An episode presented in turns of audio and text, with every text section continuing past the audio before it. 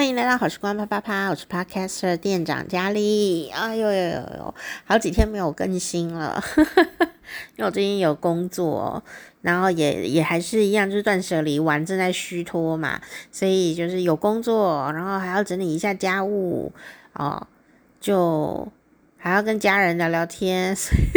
只要有跟家人聊天的时候呢，就会觉得喉咙比较累哦。我诶，我就想说呢。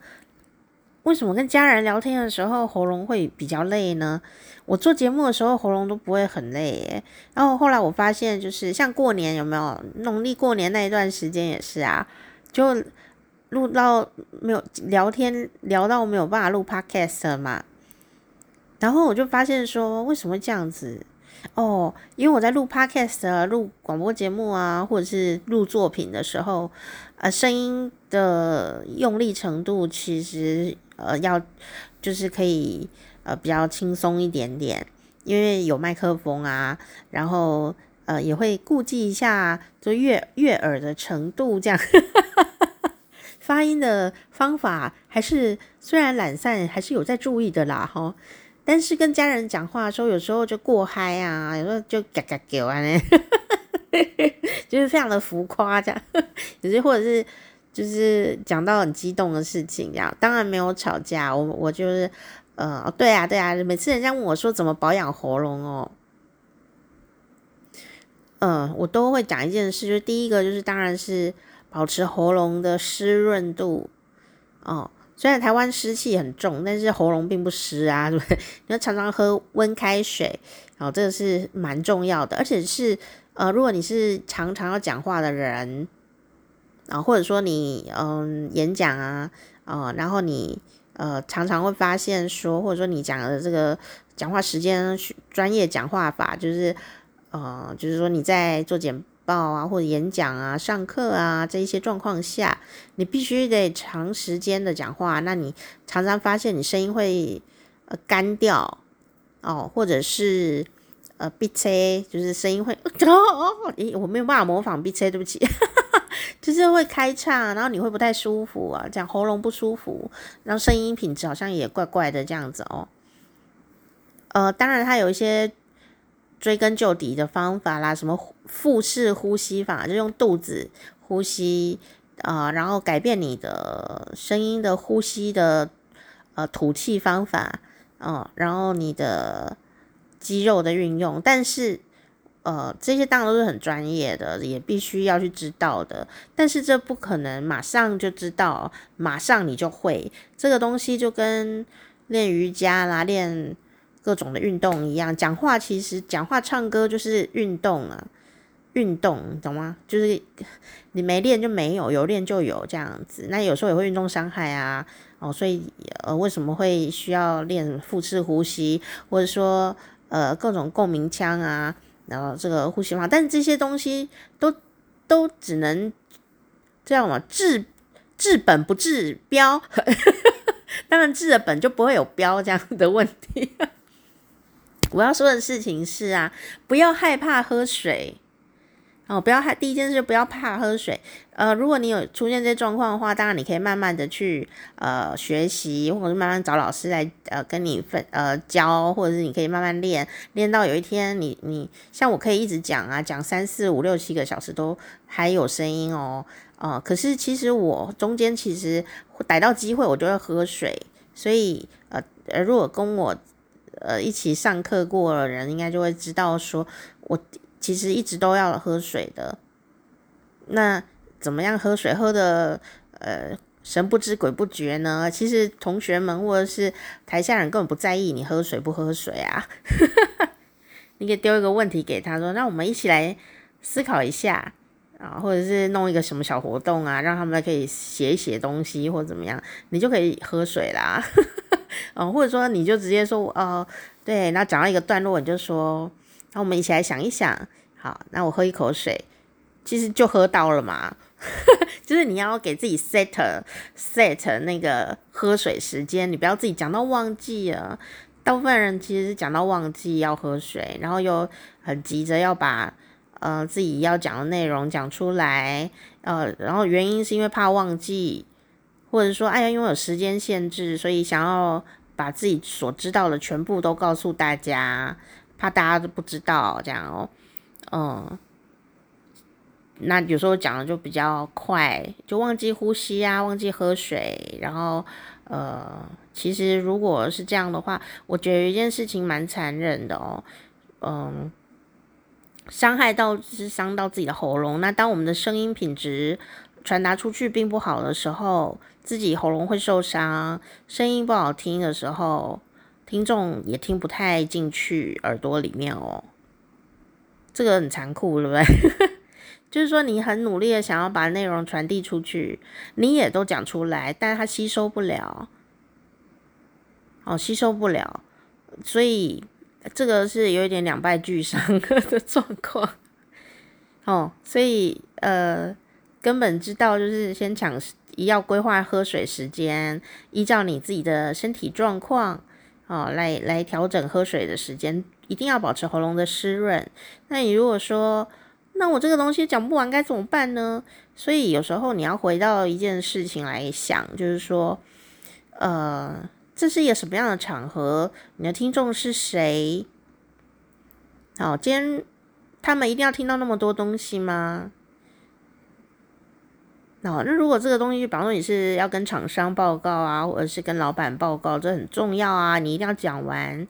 那我会建议你从逻辑上面啊，调整重要的顺序哦，整个讲话的整个整个也许简报吧哦，它的整个重要顺序，先重要的把结论先讲一讲。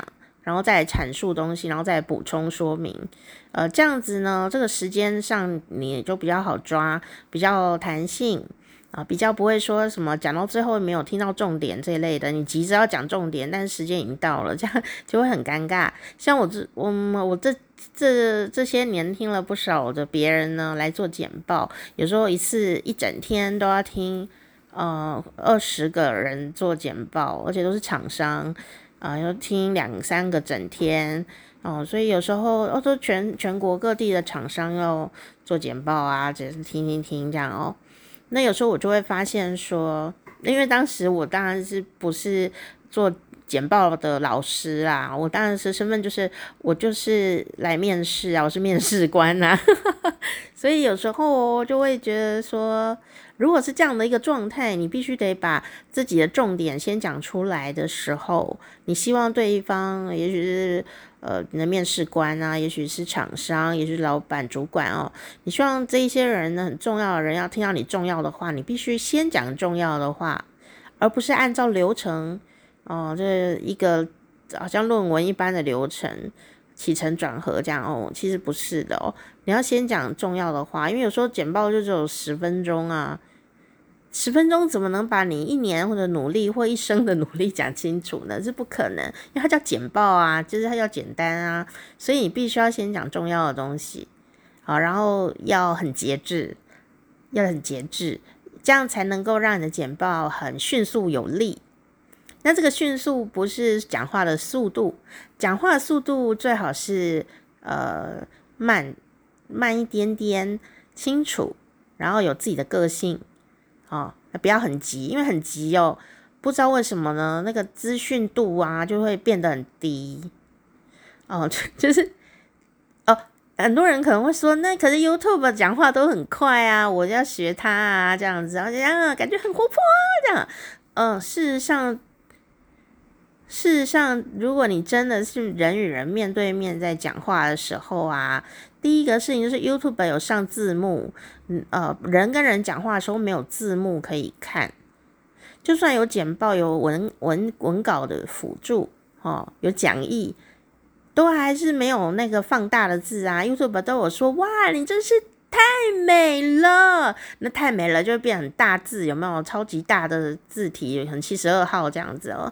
可是真实世界里没有这件事情啦，所以，嗯、你如果讲话讲的跟他一样快的时候，有时候听众就听不太懂的，或者说听众听得懂，但他没有时间被你感动，他有听进去啊，但 so what？这样子，就嗯哦，那就这样哦。他没有办法，你没有办法去让他有思考，让他有感动，因为讲很快哦。所以这时候，如果平常讲话比较慢，然后思考比较多的朋友，只要你的思考不要太呃太浮夸，比方说十分钟你有五分钟都在思考，没有这么严重 的话，有时候你讲话比较慢慢一点点的朋友。中间可能要想一下，但是不会呃发呆的朋友可能会，也许更有说服力。好，所以不要觉得说讲话快的人就比较说服力，或大声的不见得，有时候慢慢讲。哦，这样中间停一点点都没有关系，对方就会被你吸引住了哦。所以如果你天生或者说目前的状态就是讲话慢慢讲了，啊、呃，思考的时间比较多一点的，只要你是有准备的，不要真的在那边，你你看起来是讲话慢没有错，但是你不是真的从那个地方来已经上台了，你才开始想哦，你想好啦，你只是要讲出来，那你慢慢讲 OK 的哦，就是讲话是有个人风格的，这件事情是蛮重要的。哦，所以不要觉得说，呃，你口才不好就很自卑。没有，有时候口才呃相形之下并不那么流利的人，当他有备而来的时候，那那他也讲到了重点，先讲了重点的时候，呃，反而更加有可能会让人觉得你是用心而且诚恳的。哦，像像我们这种就是讲话很流利呀的人，都要非常的小心，呃。太流利的时候就会很滑，你知道？可能听众或者是老板会觉得是你很油哎，这样哈，油腔滑调哦，很花俏哦，呃，就反而有时候不见得会呃觉得我们很有呃信任感哦，所以就像我们讲话都要很小心，去控制自己的愉快程度，不能太嗨，但也要很愉悦这样子。所以呢，这个个人有个人的功课啦。好，个人有个人功课，但是我第一个说的事情就是说，呃，吞口水的时间啦，喝水的时间啦，都应该要自己把它安排进去。好，这个很重要。好，那当然，如果回到刚刚讲的第一个事情，就是呃，先把重点讲出来嘛，然后再阐述东西，呃，这样子呢，你讲话起来就感觉特别的专业。好，你要讲十分钟也 OK，三分钟也 OK，两分钟，剩下一分钟你都可以，呃，可以讲出来。只要你先想好，呃，怎么去阐述啊，呃，你的重点，然后这件事情，呃，但第二个就是，如果你是演讲啦，你并没有一个进度问题，你只是在分享你的人生故事的时候，仍然最重要，我觉得就是节制。我我呃，一开始当老师的时候，还有嗯，演讲的时候。大概二十年前吧，就新老师可能都还蛮有这种热情的哦。就是说，不是说我现在没有热情哦，我是说，我觉得要学会节制这件事情真的很难呢。或者说，要有一个强大的自信心，呃，不需要透过讲太多话，你也心安理得这样。是很困难的，我觉得那是很一个心境上的转变，所以呃，他可能需要慢慢转变。就算我现在告诉你这个奥奥妙点，但也许每个人都还是要去经历过一次呃那样的转变。哦，怎么说呢？刚开始当老师的时候，也是就是呃，抱着很多热心热血啊，想要把自己学会的东西通通都教给同学，生怕同学一个不知道，我好像罪恶满身这样。我不知道哎，如果我觉得我我的。听众应该有我的学生嘛？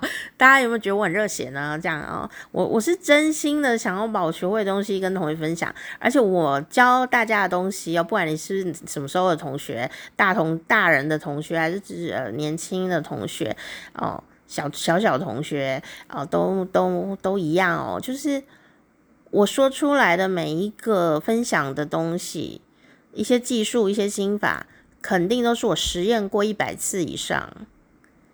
我深受感动了，我才告诉大家哦。那所以呢，这个东西不是只是一个分享技术而已。当然，我可能已经太过感性哦。我对于为什么我要分享这一件事，比方我现在跟你分享这个 podcast，就是我热心热血，你知道吗？我自己被感动了，我决定要一定要跟你说，我很怕你不知道，因为这就是我实验了一百次才肯定这一定就是这样子，这是一个很好的方法，这是一个呃必经的路程。但后来我发现一件事情哦，就是说，呃，很多时候，特别是这种教学这件事情上。哪怕我是教沟通的哦，我发现它都不能速成呢。哪怕是心法哦，原来这世上最难的教分享就是心法。很多时候你会遇到一个状况，就是说我们自己当老师或当爸妈或当长辈的人，有时候会想要说，我急速的来告诉你，呃，一个什么某某的道理这样。那而且而且这个道理你不一定有实验过，但我想大部分人可能会有自己的生命经验嘛，所以你才会一直强调这个道理给大家。比方说，我就一直强调说你要吃叶黄素哦，这样，因为我眼睛就是受到了伤害嘛。我们就是因为抱着不希望别人呃重蹈覆辙啊，或者是呃希望他不要绕远路啊啊，或者是呃。我就已经实验过一百次了，我这样直接告诉你，不是很好吗？哦，就是这样子那而且又是老师的角色的时候，你就会觉得说，我就是该告诉你啊。有时候我会觉得说，我现在不告诉你，你会不会就从此听不见呢？有可能呢、有可能呢、我我其实有时候回顾我我的求学生涯，有时候有一些老师他讲了某一句话，如果我我我错过了，我也许一辈子都不会再知道这样的道理，或者是要等到几十年后才会再听到同样一个道理哦。对，就是这样的心情，所以就热心热血的想要呃急速的来告诉大家这个东西很重要哦。但我这几年发现一件事情啊，就是说。我忽略了一件事，所以我最近这几年有一些调整，就是说，呃，学生当然就是不知道才来跟你学，对不对？可是有些心法，有些技术，技术我可以理解，因为操作上的东西，或者你看说什么发音啊，什么腹式呼吸啊，那个就是要练习啊，所以我反而比较容易懂，说学生为什么不会。因为那个要练呐、所以练了才会嘛。练了也有可能不会啊，但是要练呐、啊。可是心法这件事情哦，我忽略一个重点，就是说每个人他的生命经验呢，其实是不一样的。你看，我说我刚刚讲说，我每一个分享都有练过一百次或观察了一百次，我才被这个很确定啊，然后感动了，所以我才才来才分享嘛，在上课的时候。可是啊，呃，有时候那个呃，你想想看，我至少练一百次哦，或者说我就是观察了一百个人都有这个现象耶，这样哦，呃，他有一个经验值了。我啦，我自己观察一百次，印证某个道理或某个公式或某个呃技术的方法，我自己有用了一百次，诶，那就是我的经验啊。所以我有一百次的心路历程了，我自己是吗？所以当我呃讲出一个很简单的心法，我觉得大家这应该一定一一听就懂的时候，我发现很多人听不懂诶。那当然呃，可能也许一个班级的话有。一半的同学会啧啧称奇的觉得说：“天啊，老师你太强了，就是这样。”但有一半的同学，也许三分之一，也许三分之二，也许一半这样哦，呃，会根据他个人的社会经验啊，或者是生活经验啊，会有不一样的反应啊。有可能他根本都不觉得这这个有问题，或者说这有什么好重要的？这样会会这样子，这很重要吗？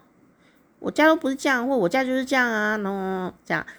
那后来我就发现一件事哦，因为我以前的学生都是社会人士嘛，所以都大人了啊，有的都比我长辈啊，社会阅历很高。所以当我在跟他们分享一些沟通的，呃，可以可可以去注意的心法的时候，哈，他们因为阅人比较多啊，社会经验高，人认识的多一点，然后年代也不太一样啊，哦，就会很快的就可以联想到，然后以及很快的可以练习在生活里面，啊、他的感动度不太一样。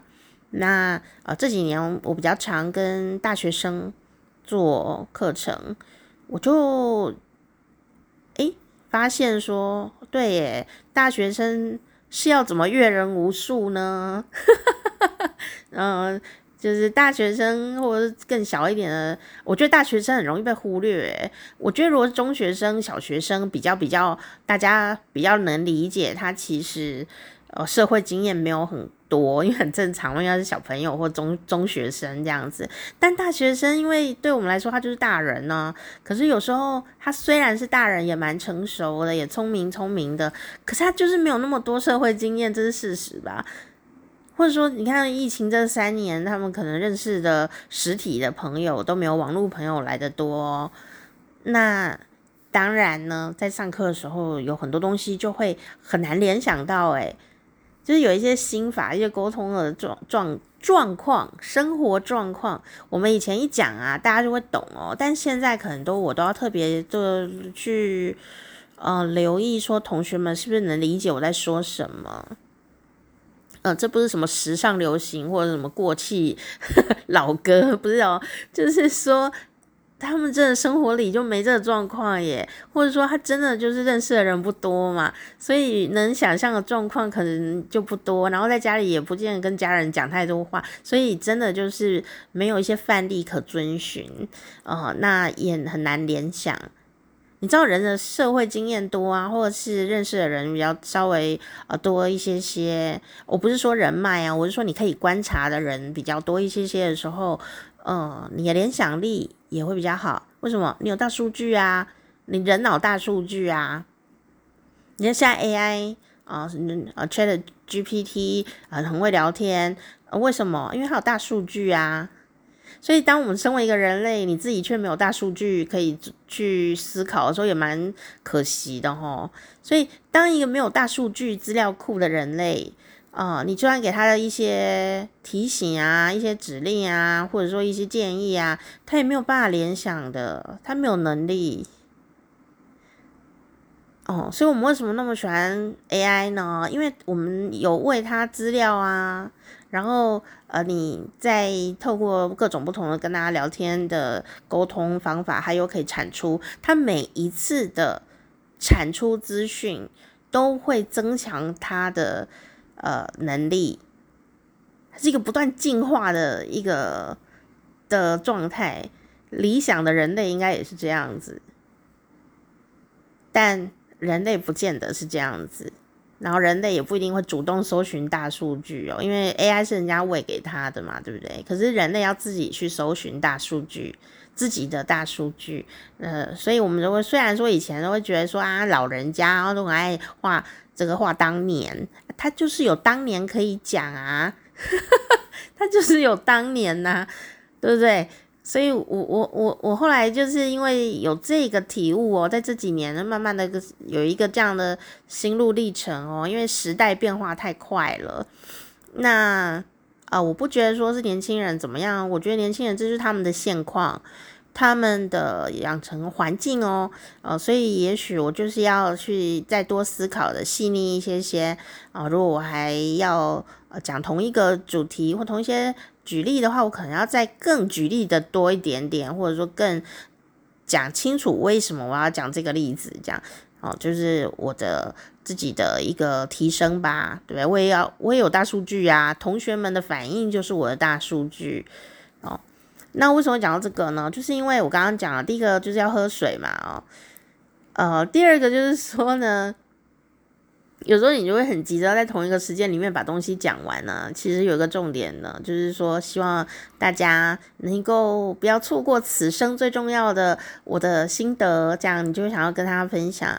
可是问题是，残酷的事情是。啊，其实每一个人、每个听众哦，他就算卯起劲儿的认真听哦，也会流失相当多的资讯呢。如果如果一个听众哦，哦，听你的课或听你的演讲，都能百分之一百的，每一个人都可以百分之一百的完全吸收啊、呃，你所讲的话或我所讲的话，那应该考试的时候大家都一百分啊？为什么考试的时候没有大家都一百分呢？你说因为我比较笨，不是哦。就是因为听的时候啊，上课或听演讲的时候，人都是会恍神的，恍神是正确的，不是啊，恍神是正常的。哦，就算他表情和蔼的，听众笑眯眯的看着你，他有可能在恍神哦。所以，就算他没有恍神哦，也有听听众或者是呃呃这个呃就是呃听演讲的人啊。他很认真的听了全部，但是他有可能误解了我们的意思。我们再怎么努力，都可能会被误解这个意思。这是我演讲的心得。哦，所以我以前都会想说，为什么呃有些啊大师啊在演讲的时候呢，都讲得很保保守哦，他为什么不讲一些就是比较呃这个更加犀利的东西，或者是更加有智慧的，或者是更加这样黑暗中的一明一一一点光亮的这样的一种呃东西呢？或是上课老师怎么上一些不痛不痒的呢？我想要听一些更厉害的啊，这样。后来我发现一件事哦，老师们都是体贴的。像我们这种怪咖呢，就回家自己求教，请私塾的老师教，或自己读书好了啦。因为老师要顾的是全班同学啊。我我后来才发现，说老师不能曲高和寡的，呃，讲他怎么、呃、这个叫什么东西。如果你想要透过一个演讲跟课程来展现自己多厉害的话，有时候会失算，有时候会失算。你可能讲说，我讲的这全世界只有我会讲啊，这个太厉害了，你们怎么那么不买单呢？那么不懂欣赏哦。他们有时候真的就是不是不懂欣赏，就是他们有可能在恍神啊，或者是家里有事在忙啊，或者是呃刚肚子痛啊、落塞啊，才刚刚然后又怕放屁出来，会不会有危险这样子？每一个听众，每个同学都有各自的心声诶，他们都在想着自己的事情。就算他很专心听，有时候也不一定听得懂，因为还有生命经验的问题。哦，所以有时候我就觉得说，老师们或者是演讲者们，有时候也是要能够理解这一点，多一点体贴，哦，多一点体贴。呃，为什么补习班老师偶尔会讲笑话？呃，不会全部都在上课。除了提神啊、调剂一下节奏之外，有时候也可以，呃，算是一种体贴呢。因为人的集中力没有那么的多，人的集中力大概就是四分钟到七分钟，差不多就停了这样，所以还是需要一点恍神，然后再回到老师啊或者演讲者的世界里。所以我就呃，就是会觉得说。如果你要透过一个演小小的两两小时的演讲，要展现你有雄厚的实力的时候，呃，有时候是展不出来的，除非你很节制，只讲必须讲的，就是呃，不讲会死掉的那 那一部分，而不是炫耀自己的那一部分。呃，因为你在演讲嘛，因为你在演讲的时候，你就是演讲者，你就你就在那里讲了嘛，所以能够让你变得让听众觉得你超厉害的部分是，他们有得到帮助的地方。他们如果觉得你解答了他心中的疑惑啦，或者是他们觉得你讲的东西对他有帮助的时候，呃，他们不管你讲几分钟，都会觉得你非常的厉害。不一定是口条很厉害哦，只是说他们听了以后觉得很有帮助，或者说没帮助但很快乐这样，或你长得很帅，啊人很漂亮，看了赏心悦目，眼睛好舒服哦，视神经传导以后觉得大脑都舒服了起来，哦，这就是一种好处。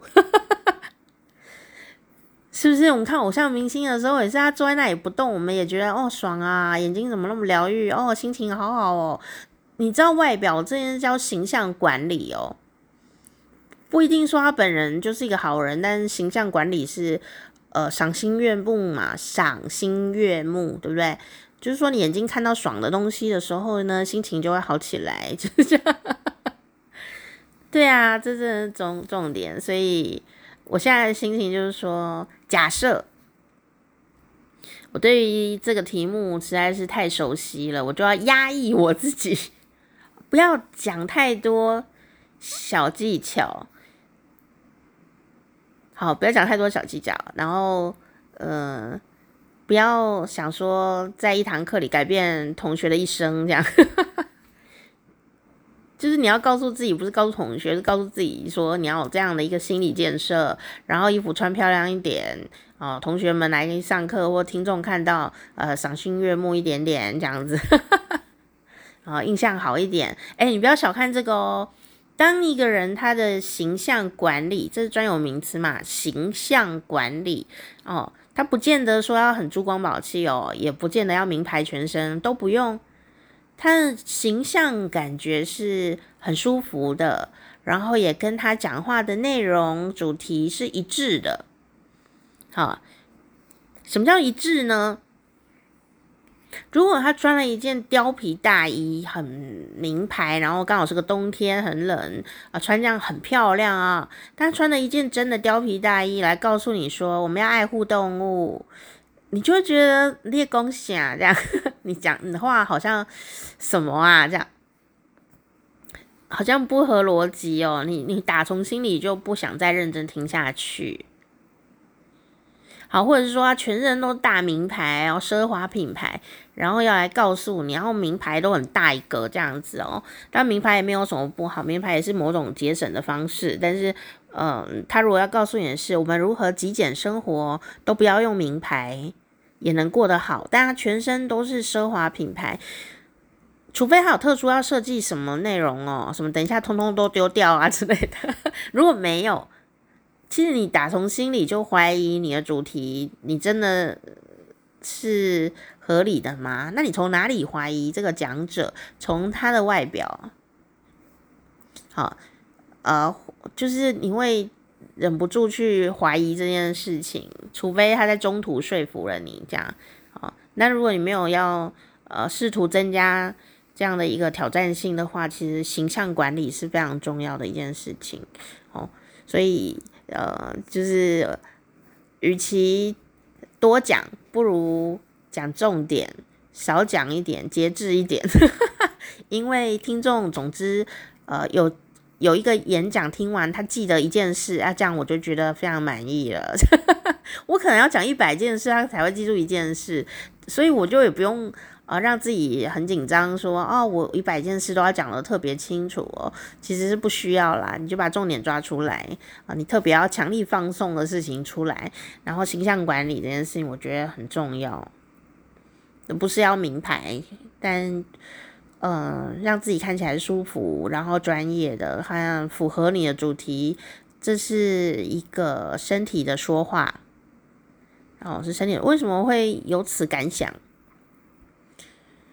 我我我觉得有点可惜耶，就是说，台湾人普遍长相都特别的好看，我觉得跟别的国家比，亚洲国家哦来比，台湾人其实长得蛮好看的，特别是女生女生。但是呢，日本啊、韩国啊比较会打扮，然后香港都。比较在意打扮这件事情，不一定要花俏哦，但是就在意打扮。也许他可能极简风的啊，或者是舒服的乐活风啊，这样哦，呃，就是会在意打扮这件事情。但，嗯，台湾的人好像很很很像很少，小时候就被教育美感，穿衣服的美感很少，非常的少。可能因为我们小时候穿制服比较多。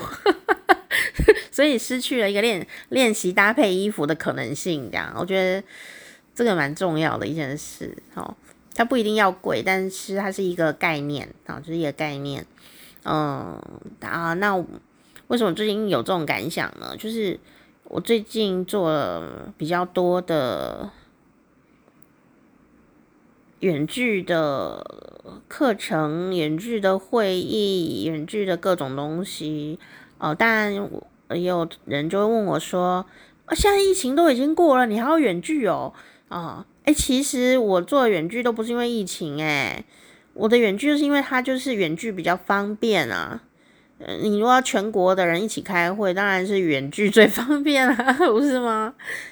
哦，大家已经得到了远距的甜头了嘛，所以呃，能够远距的时候，有时候真的就还蛮常要远距的耶。嗯，那这时候就会出现一个问题，而这个问题我在三年前呢，呃，疫情刚开始的时候，呃，因为也不能出门，我就在生病，我就。特别研究这件事情，我眼睛又看不到，可以研究这件事，大家拜托研究一下好不好？就是那时候三年前呢，我就已经觉得远距的沟通是势不可挡的了。经过三年后，我相信大家应该就是对于这个技术更加的成熟的运用。可是我没有想到。一件事，这样，你要如此是一个怪胎好了。我我我我以为三年后啊，大家会更加的熟悉，而且特别是如果说你的领域里面会要用到的话，结果我没有想到大家只是熟悉了这个界面，而并不熟悉沟通的方式，特别是呃形象，我好意外哦。所以我，如果你有听到这边的话，如果你有一天需要远距上镜头的话，可不可以答应我，你会好好打扮？并不是说要，嗯。怎么样啦？他当然有他的逻辑哦，他他有远距镜头的处理方法啦，但我没有办法在剩下几分钟跟你说分说分明。但我很希望你有一个概念，或者说你家晚辈啊，要要要远距上课或远距开会的时候，特别是开会或做简报这类的东西，它就是一个很重要的说服的时刻，不是吗？那。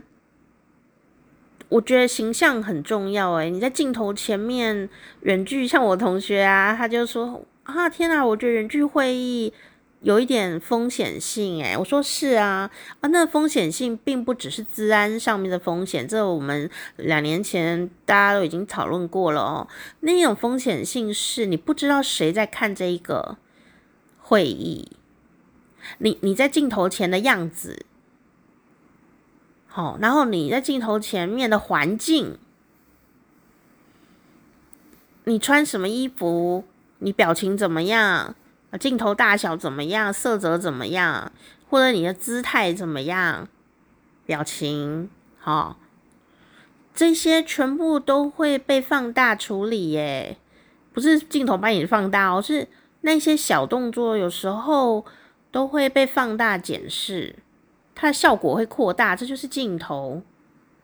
好，所以并不是说你要化个大浓妆或什么的，你也干干净净、整整齐齐，我讲也是 OK 的。但事实上啊，啊，你气色如果不好，在镜头前就只是乘以三到 乘以五吧。你你看起来气色不好，你在镜头前就是气色更加的不好。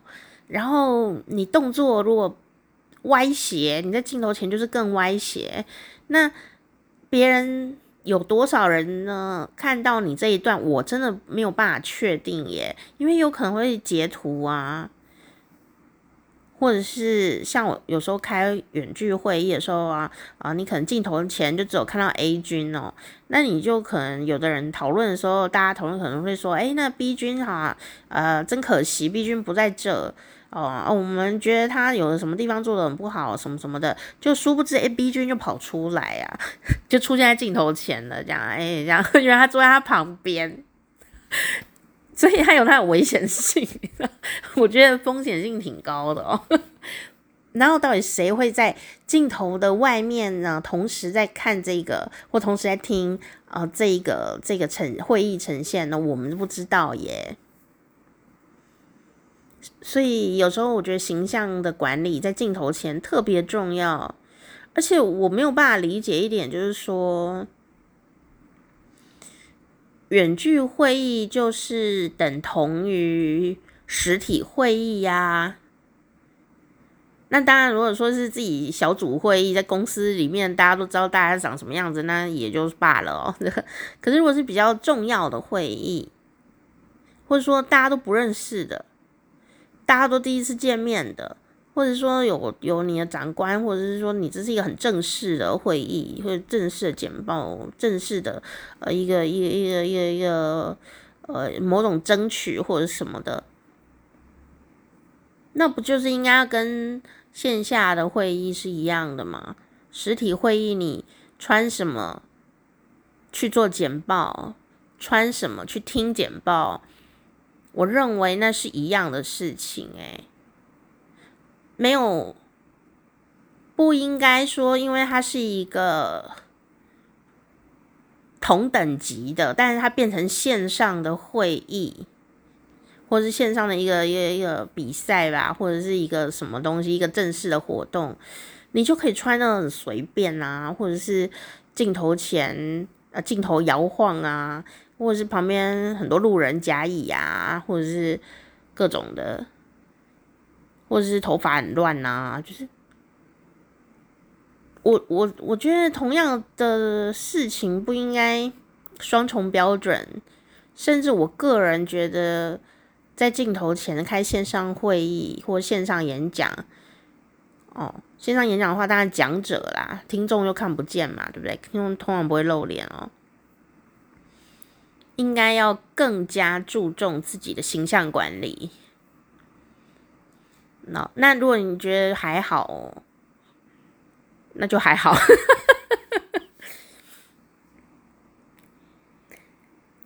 但是我只能说，就是看起来大家在那上面的样子，真的非常的明显，呃，有很多的高低落差在那个地方哦。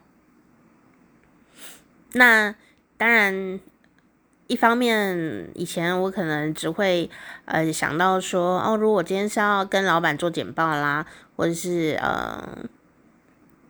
哦，我是一个讲者嘛，哦，那我应该就是要打扮一下哦，那让整个画面好看，避免流出去的截图实在太丑，这样。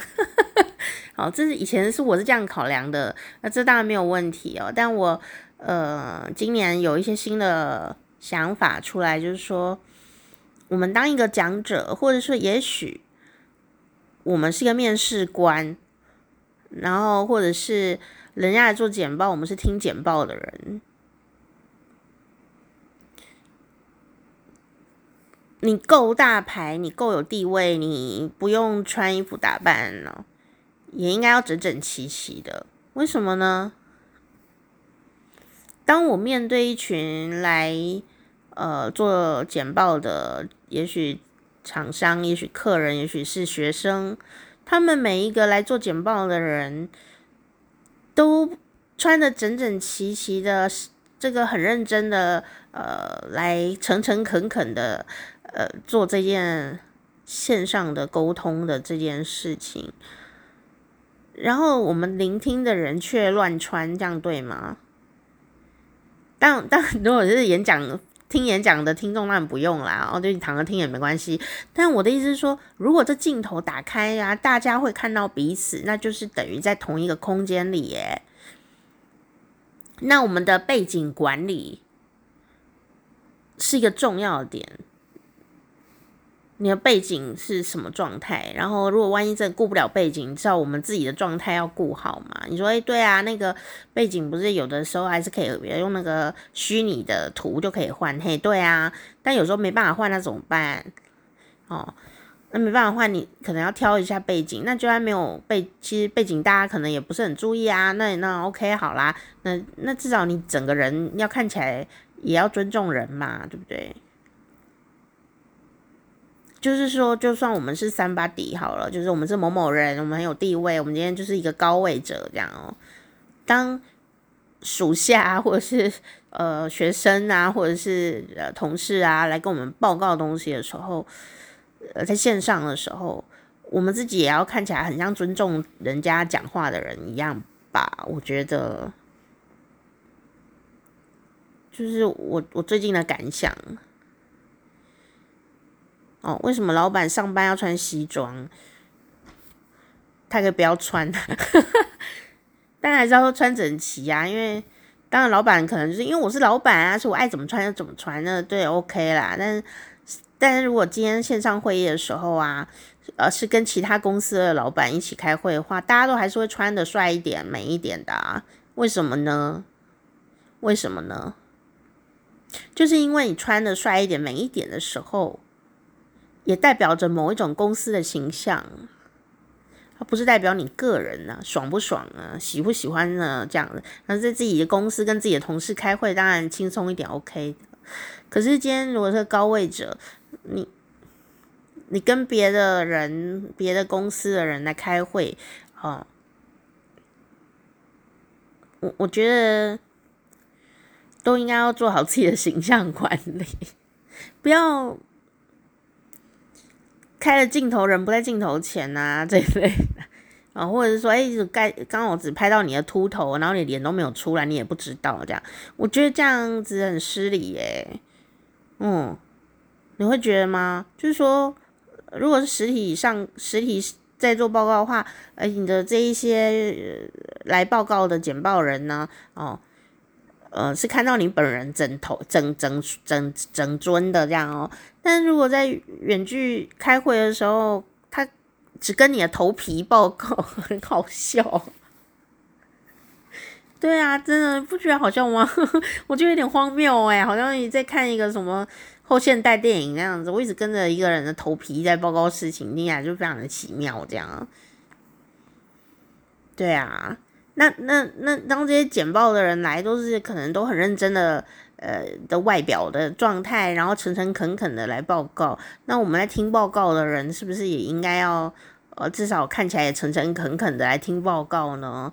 嗯，就看起来好像刚睡醒啊，或者是，呃，你你报告你的，然后我在路边喝咖啡这样子。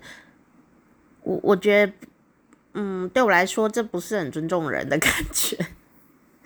哦，那那那你可能会怀疑我是不是今天去哪里报告，然后看到这种画面？不是不是，呃，我是听报告的人这样。但因为听报告的人有时候不是只有我一个啊，可能有别的人呐，还有很多人这样子哦。那我就有一些心情了，就觉得，嗯、大家如果你要开线上的。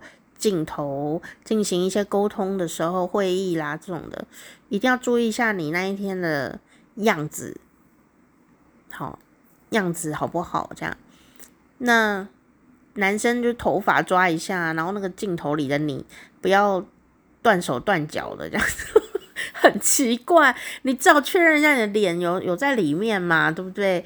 或者说一个半身，或者说怎么样这样哦？能不能只有一张嘴啊，或者是只有一个头皮呀、这样很怪啦。我说真的啦，不是说你是老板就可以只露头皮，或者露着一张嘴，然后露半个脸，这样很怪异，好不好？很怪异。哦，真的啦，太诡异了。我们就算是老板，我们也应该要露出一种。嗯，你没有面试上我公司哦，你会自己觉得很后悔啊，这样的一种气势嘛，对不对？那那个气势并不是来自于说你讲话很凶狠，或者是很求丢这样子很嚣张的讲话方法，并不是，而是说因为你看起来是很有魅力的老板，让来面试的人都好想进你公司哦，因为这个老板看起来好有魅力哦。哦，这样的一种吸引力，我觉得很值得卖命啊！但是如果你是一个看起来就是好像公司快倒闭的的样子的时候，就觉得啊，不去也罢。你说，哎呀，我公司真的快倒闭了，那不要告诉我们嘛？这样你不是要应征人吗？怎么应征得到？诈骗集团都懂得这个道理啊，叫做形象管理，好不好？诈骗集团都懂得啦，为什么我们不懂？为什么过了三年还是有很多人不懂？哦，那别人我不管啦，那至少你要懂嘛，你做不做得到是一回事，但你要懂啊，你懂了吗？形象管理在远距上也是很重要的哦。好，我我我我本来以为，呃，大家的问题可能只是眼睛没有在看镜头而已啦，因为因为有时候要同时看一下那个呃别人讲话的脸嘛，哦，啊有时候要看一下资料嘛，哦，所以有时候那个眼睛啊就是歪的，你在镜头前眼睛是歪掉的。就是因为你都在看那个别人的脸啊，其实你如果换你讲话的时候，应该眼睛要看镜头，你要先确定你的那个镜头在哪里。所以换你讲话的时候是不能看别人的，你要看镜头，这样别人在看镜头里的你的时候，眼睛才不会脱汤啊。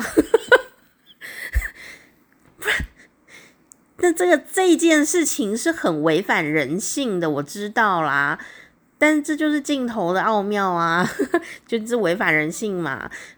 就是说，人家在报告的时候，你可以看他没有关系。可是当你要跟他做眼神互动，或者你在讲话的时候，呃，你应该要看着你的镜头，而不是看着荧幕，不是在看其他人，因为你不是开实体会议。你看其他人的时候，你的眼神反而是涣散的。呃，该你讲话的时候，眼睛要看镜头。哦，这个要练习，因为要你要控制自我，不要呃形象崩坏这样子。而而你的眼神会有说话的能力，所以你的眼神如果拓汤的话，看到别的地方去了，那呃你对面镜头的人就没有办法感受到你眼睛的呃说的话和你的眼神，这样就会大打折扣。哦，哦，那当然呢。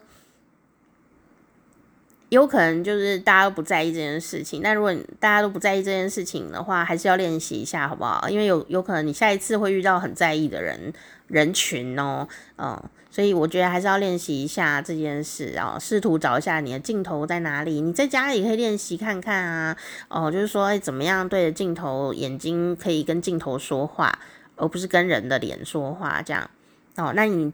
练习几次以后，哦，前几次会很尴尬啊，就觉得有时候甚至还是抓不到镜头在哪里，就是诶，原来我眼神没有办法聚焦哦，因为会这种状况哦。但多练几次啊，你就知道哦，要看哪边啊，人是比较有魅力的，这个很重要。连我，我的左边眼睛看不太到东西哦，我都做得到哦，你一定可以做到的。练习就可以了，加油加油，好不好？哦，呃，这眼神的接触很重要哦。啊，线上线下最不一样的地方就是这里，其他我觉得应该都是呃，应该要类似类似的比照办理，甚至远距应该要更加呃提升哦你的魅力指数的，因为呃镜头一开就是在作秀啊。不是说很假，我是说镜头一开，它就是一场秀，这就是镜头的魔力哦。呃，你私底下是怎么样，没精神或者什么的都没有关系，可是你在镜头前呢，它会被放大。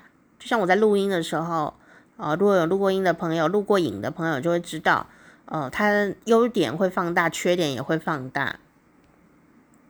呃，你实体在开会的时候，你的头发毛毛的。哦，不会很清楚，但你在线上的时候录影啊，呃，开会啊，头发毛毛的很清楚诶。好，那你可能会说，那我猜想大家都不在意头发毛毛的这件事情哦，那也只是猜想，也只是猜想 啊，你没有办法得到证实啊，到底跟你一起开会的人到底会不会在意头发毛毛的？会不会觉得你毛毛很没精神，或者是大家头发都很整齐，只有你一个人特别毛？哦，那个那个，大家一起开会的时候，人头像一起出来的时候，那高下立判呐、啊，之之残忍的哦。哦，我不知道会不会啊，有人就因此呢给你加几分，或者是就不知不觉的帮别人加了几分哦。那你可能都没有做错事哦，但分数还是落后的哦，这是有可能的。哦，所以这是我。今年开了好多个呃远距的会议的一种心得感想吧，好，所以也跟大家一起分享一下。好，这个已经过三年了，二零零二零二零二零二一二零二二。没有哦，今年已经要迈入第四年了，对吗？嗯、呃，硬体的提升是呃已经很提升了啦，但我觉得软实力的提升，由于你个人软实力的提升，还是要去提升啊，哦、不然你，除非你真的就是比较自自恋的人哦，自恋的人进步的空间是比较快啦。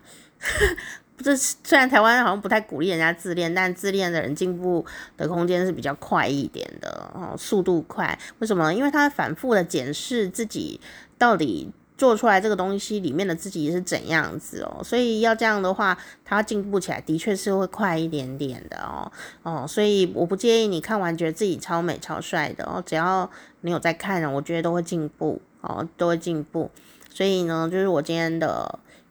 的感想哦，形象管理，形象管理，好不好？形象管理，不管你是要极简风、简朴风、自然风，什么风，呃，都可以。但你要有意识的去管理你的这个形象哦。那你平常睡觉买酱油的时候，我不管啦哦。但是你在开会啊，不能不管吧？都是跟钱有关系的事情，你当然就要穿好一点啊，然后穿得得体一点，不是吗？线上会议也是如此啊，就是我今天的感慨，这样，希望大家呃能够好好的形象管理一番。报告完毕。好啦，我是嗯，对啦，就是这样子啦。好，我是店长佳丽哦，下次见，这里是好时光吧吧，拜拜。